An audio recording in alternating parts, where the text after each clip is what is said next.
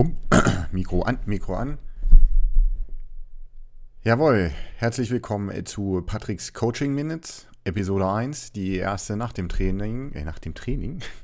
Geht ja gut los hier, nach dem Trailer.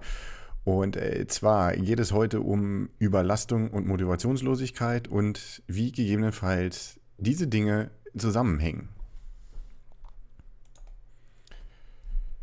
Ja, wie immer wird die Episode sowohl einmal als Audiobeitrag und äh, für visuelle Menschen ähm, als kleines YouTube-Video geben.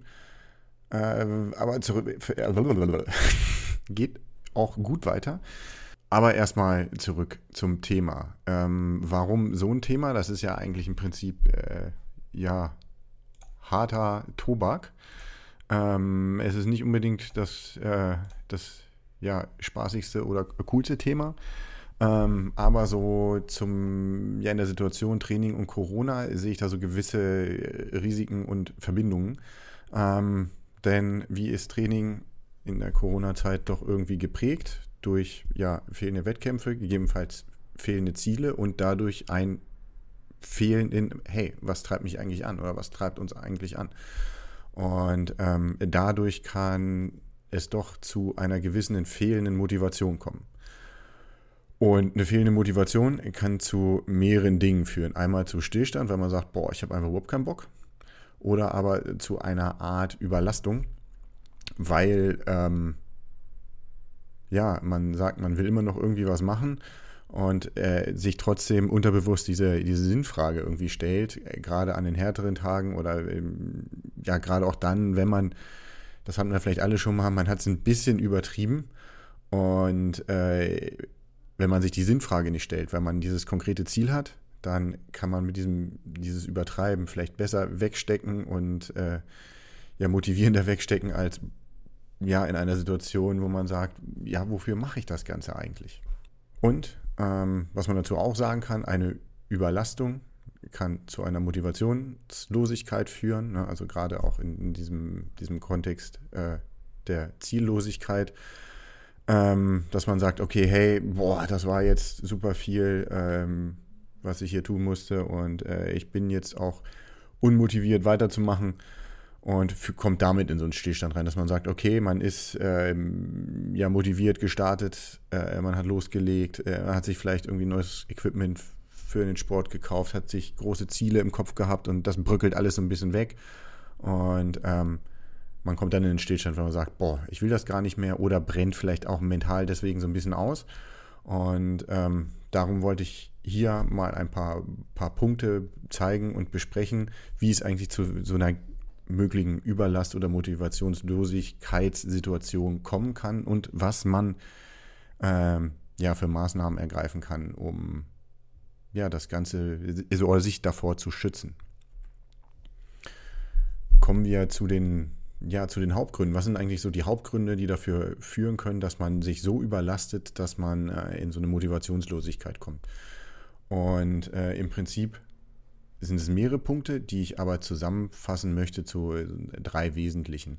Einer der, der Hauptgründe ist eigentlich, ja, dass man sich chronisch überfordert ähm, oder überlastet und das gepaart mit zu wenig Erholung. Also daraus ergibt sich eigentlich ein großer, ja, ein großer Block an Gründen.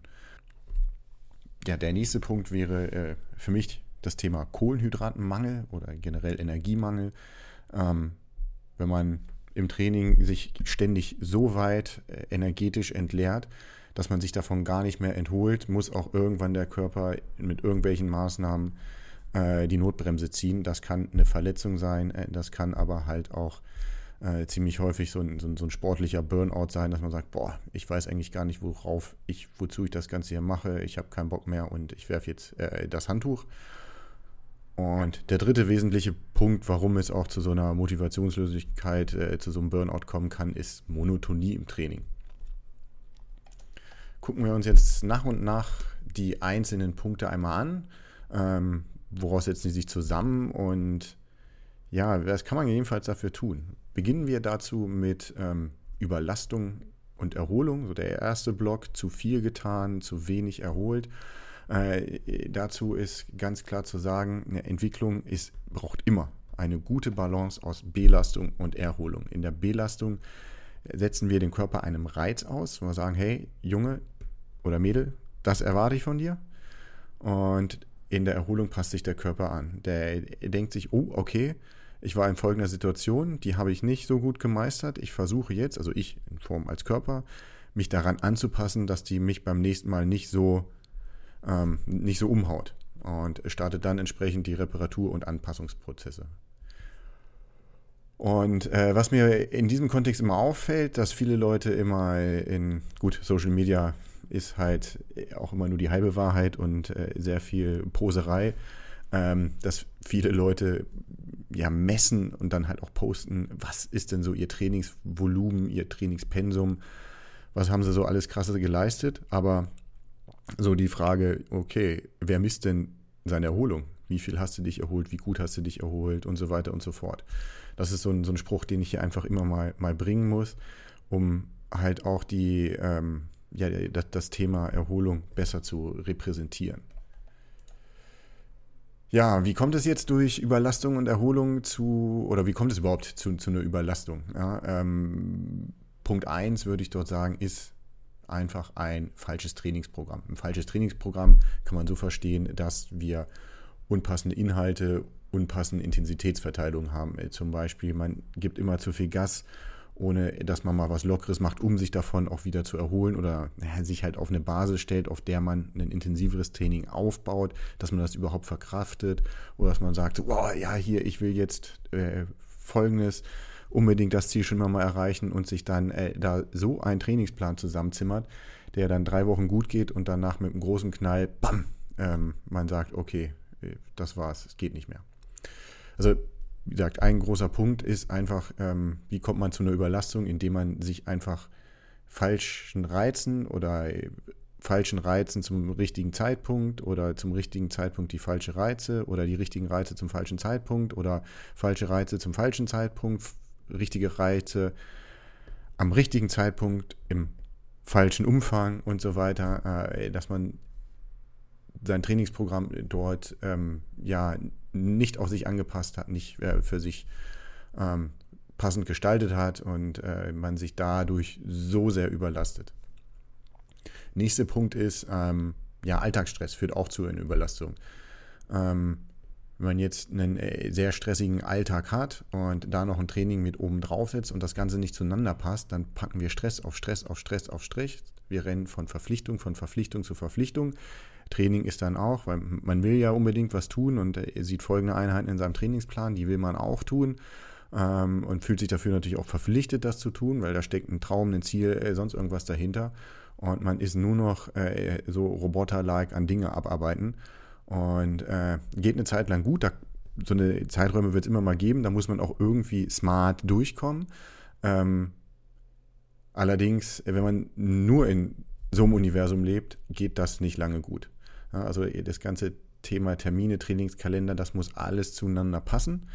Ähm, und äh, dann halt dort auch an den Schräubchen drehen, an denen man drehen kann. Wenn man seinen Alltagsstress nicht runterdrehen kann, dann muss man vielleicht sein, sein Training entsprechend anpassen, um langfristig trainieren zu können. Äh, vielleicht mal ein, zwei Wochen runterdrehen, um dann wieder drei, vier, fünf in Anführungsstrichen gute oder Wochen zu haben, in, der man, in denen man einfach mehr trainieren kann. Und äh, klar, wie kommt man auch zu einer Überlastung, indem man einfach seine Erholungszeit nicht berücksichtigt. Ähm, Erholungszeit, äh, na, Alltagsverpflichtungen sind meistens nicht erholsam. Dass man sagt, okay, ich trainiere so, so und so viel äh, eine Stunde morgens, dann äh, frühstücke ich schnell zehn Minuten, ziehe mich an, äh, Arbeit acht Stunden, dann da, da, da, da dann äh, hast du dich in den acht Stunden nicht, nicht, nicht wirklich erholt. Du hast dort auch was zu tun, du arbeitest, dein dein Kopf, du, entweder arbeitest du körperlich oder eher mit dem, äh, mit dem Kopf. Der Kopf verbrennt auch jede Menge Kohlenhydrate. Das heißt, äh, du erholst dich nicht, du hast ständig irgendwie was zu tun. Ähm, dass man sagt, man kloppt immer Training drauf und guckt gar nicht, wie kann ich denn auch Zeit für Erholung erarbeiten. Und wie kann ich diese Erholung durch, äh, durch Ernährung vielleicht ja, günstig optimieren. Und ähm, am Endeffekt ergibt sich dann häufig ein Bild, wo man sagt, okay, die Erholungszeit ist einfach deutlich zu gering.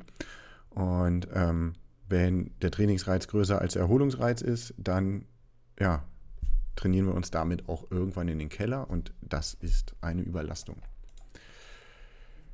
Wie kann man das Ganze da ihm entgegenwirken? Ja, ich hatte schon gesagt, das Training muss äh, zu einem passen. Das heißt, es muss individualisiert werden. Es muss zum Alltag des Sportlers passen. Ähm, es muss aber auch zu der Belastungs- und Entlastungsfähigkeit passen.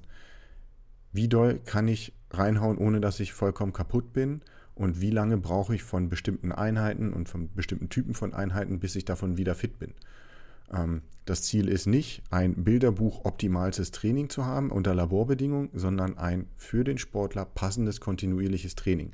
Und wenn manche sagen, ja, probier zwei, äh, äh drei intensive Tage pro Woche und äh, man selber sagt, boah, ich schaffe aber maximal zwei, ähm, dann ist zwei für dich die richtige Antwort. Denn nur dadurch ist gewährleistet, dass du über eine lange Zeit kontinuierlich Sport tun kannst. Und ähm, dadurch erzielst du eine Verbesserung. Und wenn du jetzt noch versuchst, den dritten damit reinzukriegen, weil es rein wissenschaftlich äh, gehen würde, für jemand, der trainiert, schläft, isst, erholt, trainiert und sonst nichts zu tun hat, ähm, du aber nicht dieser Mensch bist, wie wir alle nicht, dann ähm, ist das vielleicht nicht die richtige Antwort, nochmal das dritte Intensive zu machen, weil du vielleicht auch dadurch schon mal gleich wieder Stress erzeugst, sagst, oh, wie kriege ich das unter? Und oh nee, da habe ich doch den Termin und äh, man sich es auch nicht schafft zu erholen, äh, dann hast du vielleicht dieses diesen krasses dritte Training damit drin, ähm, aber kannst dadurch, also das sind die Kosten, die du ja zahlst, aber du kannst keinen Gewinn daraus, äh, also keinen Ertrag daraus erzielen. Und ähm, darum, think big, start little, even tiny. Äh, Sinn der Sache ist, ein für dich passendes, kontinuierliches Training zu finden. Das sorgt für Verbesserung und das sorgt dafür, dass du nicht auch mental dich an Sachen, die, dir, oder dir an Sachen die Zähne ausbeißt ähm, oder an, ja, an Nüssen, die man quasi nicht knacken kann. Was hilft auch? Belastung und Erholung messen. Belastung messen viele mit wie viel Volumen, wie viel Trainingsstunden, wie viel Kilometer, wie viel Watt und so weiter und so fort. Aber wie sieht es mit Erholung aus? Mal gucken bin ich erholt? Bin ich schon wieder ready, jetzt diese Einheit tatsächlich zu machen? Ähm, wie kann man das wunderbar machen? Die beste Sache ist anhand Schlaf. Schlaf. Habe ich gut geschlafen? Habe ich lange geschlafen? Also Schlafvolumen, also Schlafquantität, Schlafquantität und Schlafqualität. Ähm, mit technischen Spielereien kann man sich auch noch seinen, seinen Ruhepuls, die Entwicklung angucken. Äh, nach einer harten Trainingseinheit, okay, klar, ist er ein bisschen, bisschen höher. Ähm, ist das aber noch im Rahmen? Wo ist eigentlich mein Normal? Ähm, wenn er jetzt deutlich weiter rüber geht, okay, zu, zusätzlich zu meinem Training hatte ich ja, ich hatte noch einen stressigen Tag, habe schlecht geschlafen, Puls ist hoch, hey, vielleicht nicht erholt, dann vielleicht mal einen, einen einfachen Tag machen.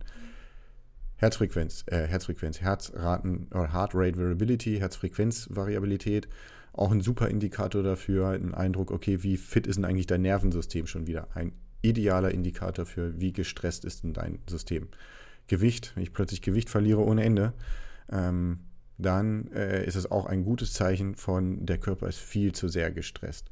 Und die meist vergessene Frage, die aber, ja gut, die kann vielleicht oder die will auch nicht jeder für sich ehrlich beantworten, ähm, die, die aber eigentlich ziemlich gut ist, um auch so sein Training zu steuern, ist, hey, wie geht's mir eigentlich? Geht's mir gut? Bin ich fühle ich mich so, als ob ich jetzt hier richtig Bäume ausreißen kann oder wache ich morgens auf und merke schon, okay, das ist nicht mein Tag.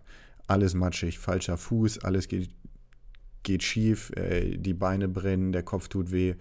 Ähm, ja, super Indikator. Ich glaube, in, äh, ja, in, in der Verfassung äh, ist man nicht ready für die nächste krasse V2 Max-Einheit.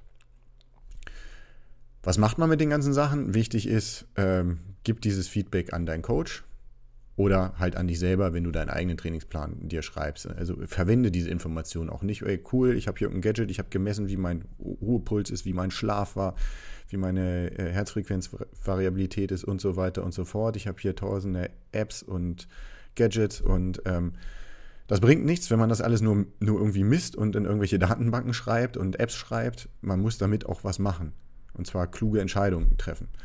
Und ähm, das musst du entweder selber machen, also im Endeffekt musst du es in letzter Instanz immer selber machen. Ne? Also niemand anders äh, bestimmt dir, wenn dein Coach sagt, du musst jetzt heute aber unbedingt diese Sachen machen, egal wie schlecht es dir geht. Ähm, ja, äh, sollte man drüber nachdenken, ob das so das, die, das richtige Verhältnis ist. Ähm, am Endeffekt ist es halt äh, dein Körper und dein Geist und ähm, du bist ein mündiger Mensch, der selber entscheiden kann, der sagt, jo, ich mache das jetzt oder jo, ich mache das jetzt nicht, weil mir geht es nicht gut. Äh, der Coach ist an der Stelle im Prinzip auch nichts anderes als, als ein Berater. Ähm, und in dem Fall entweder mit dir selber oder mit deinem Coach auch überprüfen, hey, ist das jetzt, war das jetzt ein kurzfristiges Phänomen, weil hm, mir, da ist mir eine Laus über die Leber gelaufen, da äh, hatte ich privat ein Thema, da hatte ich beruflich ein Thema. Ja, das hat mich alles ein bisschen mitgenommen und okay, ich bin heute einfach nicht gut drauf. Komm, Haken hinter. Ähm, ist halt so, nächste Woche geht's weiter. Äh, oder ist das etwas, was immer ein bisschen wiederkehrend ist und dem in, äh, in dem Fall halt auch eine grundsätzliche Anpassung des Trainingsprogramms benötigt? Was mir in dem Kontext Überlastung und Erholung auch noch extrem wichtig ist, ist ähm, so das Thema, wann mache ich eigentlich einen Ruhetag?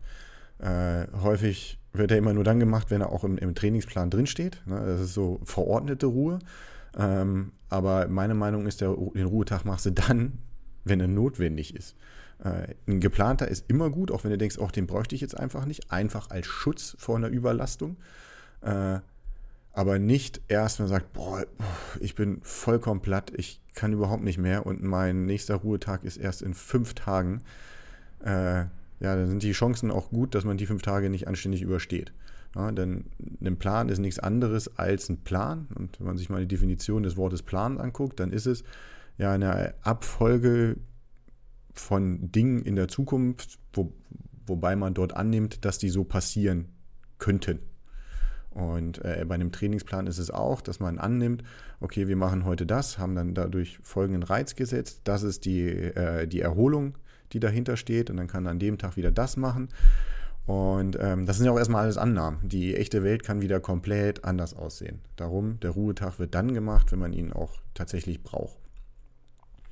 Und ähm, bei dem ganzen Thema Erholung absolut auch die, äh, die Ernährung mit beachten, dass man sagt, okay, ich hatte jetzt die intensive Einheit und ich unterstütze jetzt die Erholung durch äh, die Zugabe von Proteinen für die Muskelreparatur und den zukünftigen Aufbau für Kohlenhydrate, um meine Energiespeicher wieder aufzumachen. Von dem Open Window hat irgendwie mittlerweile jeder schon mal irgendwas gehört. Das sind die 30 Minuten nach dem Training, in dem dein, dein Körper besonders gut diese Substrate aufnimmt äh, und das Ganze mit einer guten Qualität von, von Lebensmitteln. Am Ende bauen wir uns aus den Stoffen dieser Lebensmittel auf. Also in dem Fall sind wir das, was wir essen. Und ähm, wenn wir hochqualitative Sportler sein wollen, dann brauchen wir vielleicht auch hochqualitative Lebensmittel, aus denen wir uns zusammensetzen. Ja, wenn wir schon schon beim Essen sind, ähm, wären Kohlenhydrate das nächste Thema. Und da ist äh, ja ein Ergebnis, dass ein chronischer Kohlenhydrat- und Energiemangel eigentlich einer der, der, der Hauptgründe ist, die, die zu einem Übertraining führen. Und ähm, oder zu, zu, einem, zu einem Burnout, dass man sagt, ich kann nicht mehr, ich will nicht mehr, weil man einfach ständig der Akku leer ist und der nie wieder aufgeladen wird. Das ist ja, wie bei einem, bei einem echten Akku, irgendwann ist das Ding halt einfach hin. Und dann brauchst du einen neuen. Und äh, das dauert im Menschen eine Weile, bis der wieder aufgebaut ist. Und äh, was da ja auch sonst so äh, festzustellen ist, dass irgendwie relativ viele Angst vor Kohlenhydrate haben. Ne? Low Carb ist ein super gehyptes Thema. Es hat seine Berechtigung an manchen Stellen, aber wir brauchen grundsätzlich auch Kohlenhydrate zum Funktionieren. Und ne, nochmal der Spruch, Fette verbrennen im Feuer der Kohlenhydrate. Um das Ganze mal so ein bisschen zu verdeutlichen, ähm, ich habe jetzt mal eine, eine, Leistungsdiagnostik hergenommen und ähm, in dem Fall ist sie von mir selber, für alle die, die das Bildchen äh, hier dazu sehen. Äh, geht jetzt nicht um Posen von Werten, sondern um ähm, vielleicht nur ein bisschen, nein, geht hauptsächlich natürlich auch äh, datenschutzmäßig.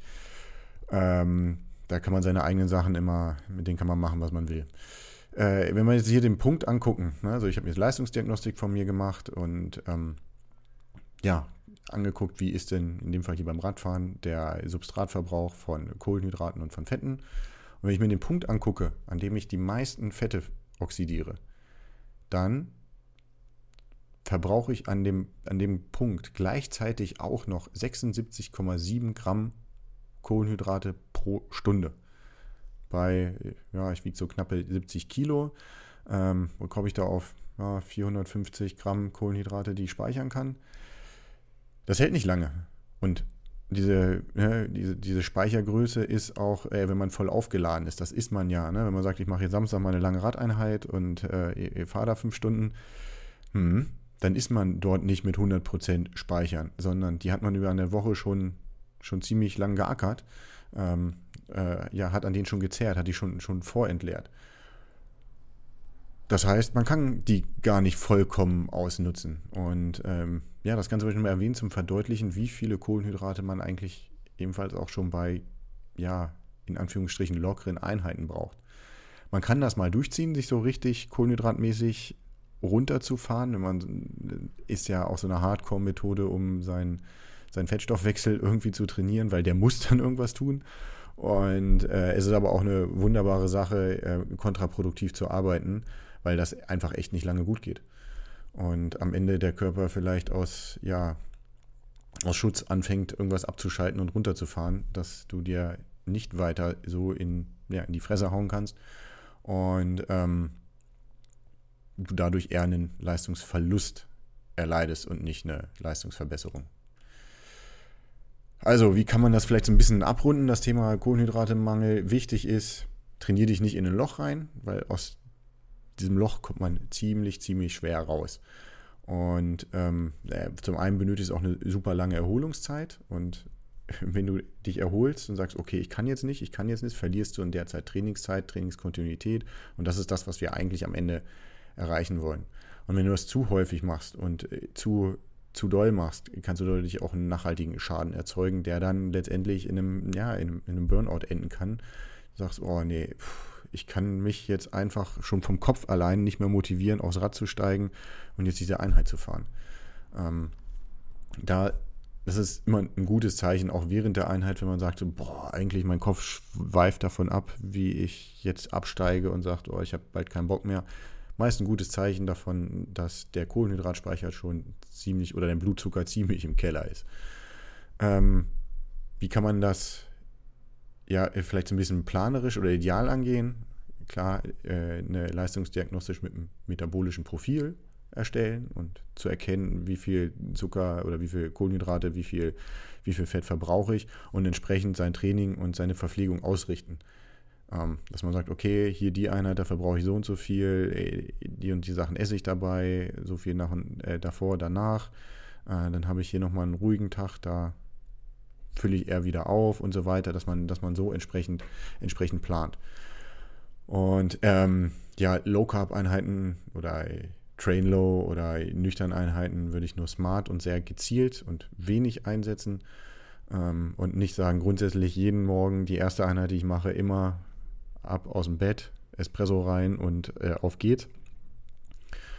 Ähm, ja, und natürlich das, das Auftanken auch der Kohlenhydrate äh, nach dem Training nicht vergessen. Es gibt Trainingsformen, wo man mit, ähm, ja, mit vorentleerten Trainings, äh, vorentleerten Glykogenspeichern arbeiten will. Also ich fahre meine Kohlenhydratspeicher runter, fülle die nicht wieder vollständig auf, um in der nächsten Einheit mit dieser Vorentleerung zu arbeiten.